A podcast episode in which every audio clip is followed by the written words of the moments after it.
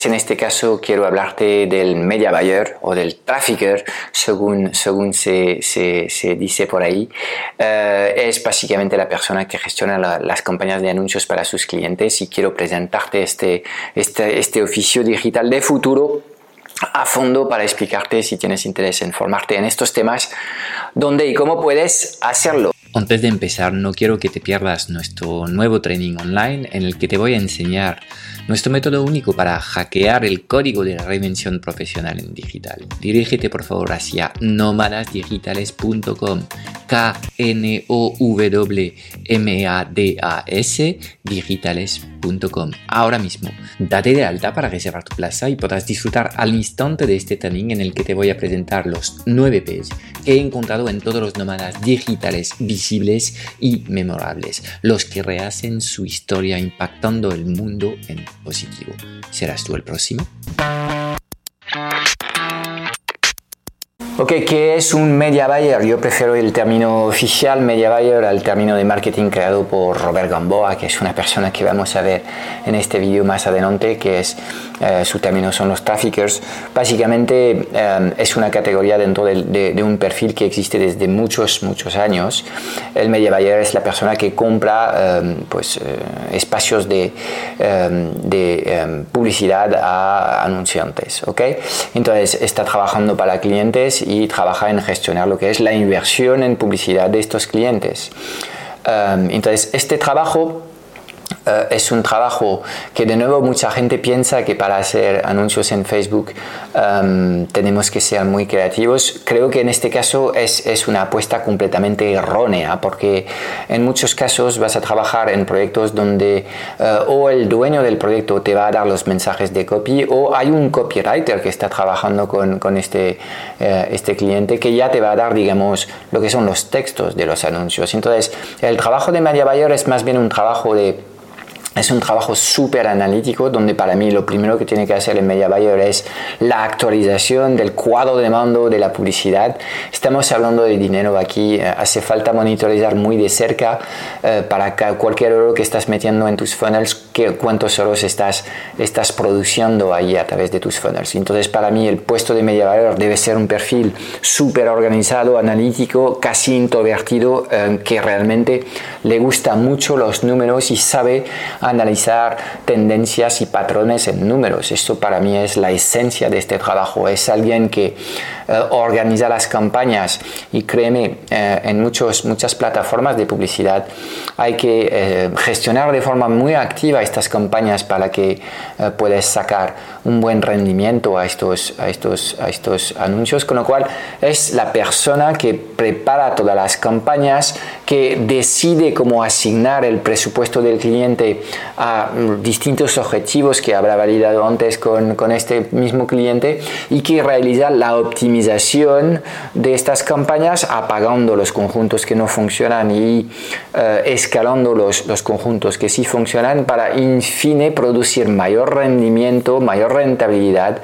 en lo que es el ROAS, el retorno sobre la inversión efectuada Return on Ad Spend en inglés, de ahí este término ROAS, eh, que es una de las, de las métricas principales que están midiendo las personas que se dedican a este tipo de trabajo. Entonces, eh, pues en esencia el, el, trabajo de media buyer es este y obviamente en un mundo cada vez más digital y un mundo en el que cada vez hay más plataformas y sistemas de publicidad segregados, pues aquí eh, es un puesto de futuro porque entiendo que cada vez más negocios van a querer operar con la publicidad online. Hace poco, unos 10 años atrás, solamente estaba presente eh, Google eh, para estos temas con AdWords ha entrado Facebook y ahora tenemos una, una, situación de duopolio entre Facebook y Google que se reparten el grueso de la tarta, pero tenemos luego muchas, muchas plataformas y redes sociales que tienen eh, bases de usuarios muy grandes en el que también se puede hacer campañas. Y de hecho para mí, al, al igual que eh, te he podido decir en, en un video previo sobre el copywriting, que creo que es esencial que haya especialización en, en, en lo que es este trabajo del copywriting, para el puesto de buyer también creo que es necesario una especialización y ahí para mí hay una especialización doble. La primera especialización está en la plataforma de anuncios, no es lo mismo hacer anuncios en YouTube que hacer anuncios en Facebook. No significa obviamente que si operas en Facebook no tienes la capacidad de aprender y adaptarte a lo que es eh, YouTube, pero bueno, yo creo que aquí hay un conocimiento sectorial, conocimiento profundo de cómo funcionan de verdad estas plataformas que hace que seas capaz de aportar más valor a tus clientes si lo haces. Y luego si pensamos también en lo que es Um, la escala de tu propio tiempo. Si estás trabajando con clientes que están en 17 sectores distintos, esto significa que tú vas a tener que hacer 17 estudios de mercados distintos para encontrar las categorías y las audiencias las categorías de segmentación o las audiencias en cada una de estas plataformas, con lo cual vas a multiplicar la carga de trabajo para ti y al final te vas a dispersar mucho, con lo cual no solamente debías especializarte en una plataforma o AdWords o Facebook Ads o YouTube Ads o la que sea, sino también que a nivel sectorial yo creo que aquí es una organización un poco matricial en el que eh, debías cruzar lo que es la especialización en una plataforma con un sector para poder realmente empezar a producir resultados fuera de lo normal. Obviamente hay mucha gente que eh, eh, se ha lanzado ya eh, en esta profesión. Esto no significa que no, no, haya espacio para más. A menudo yo digo que si pensamos en, en, cuántos panaderos o cuántos bares puede haber en España, pues obviamente hay sitio para, para muchos. Entonces, seguramente hay, hay, espacios para muchas personas. Los mejores clientes están atendidos por agencias que hacen muy bien su trabajo y si no hacen bien su trabajo, habrá otra agencia similar eh, capaz de hacer este trabajo. Entonces, bueno, eh, quiero avisarte sobre, sobre este tema, que hay oportunidades, pero obviamente tendrás que curártelas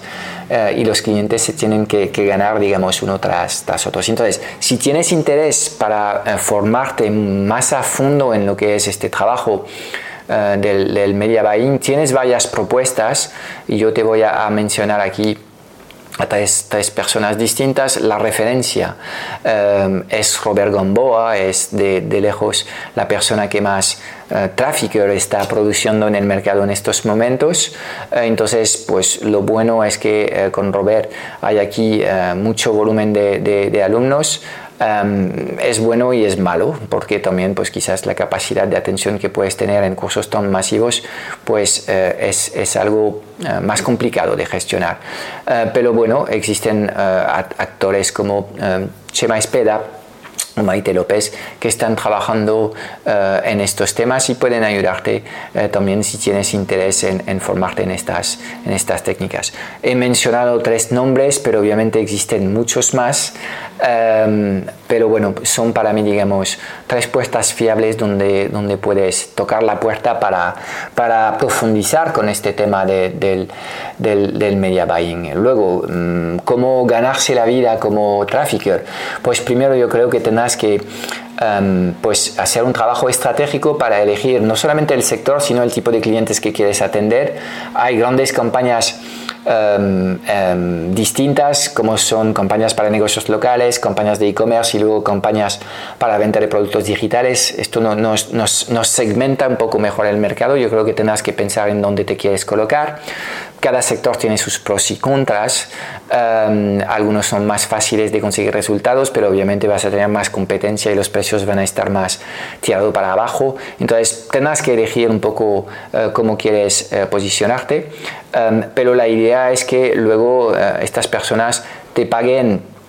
sobre todo lo que es eh, pues un fee eh, que eh, en caso de trabajar con clientes pequeños debías establecer un fee fijo mínimo que va de 500 a 1000 que sería digamos el punto de partida para trabajar con clientes. Por debajo realmente estás trabajando con clientes demasiado pequeños y no hay continuidad en sus acciones con lo cual debes contemplar también como criterio importante de seleccionar tus clientes cuál es el presupuesto que manejan estos, estos clientes para tratar de filtrar un poco el tipo de clientes con quien trabajas. Entonces esto, este, este tema es, es importante. Um, y um, pues a partir de ahí um, normalmente pues hay un ratio en función de la inversión en publicidad que estás gestionando es práctica común de que uh, realmente pues puedas cobrar un 10% de lo que se invierte obviamente si la inversión es únicamente 1000 euros al mes no vas a cobrar un sueldo de 100, 100 euros es donde pues aplicarías digamos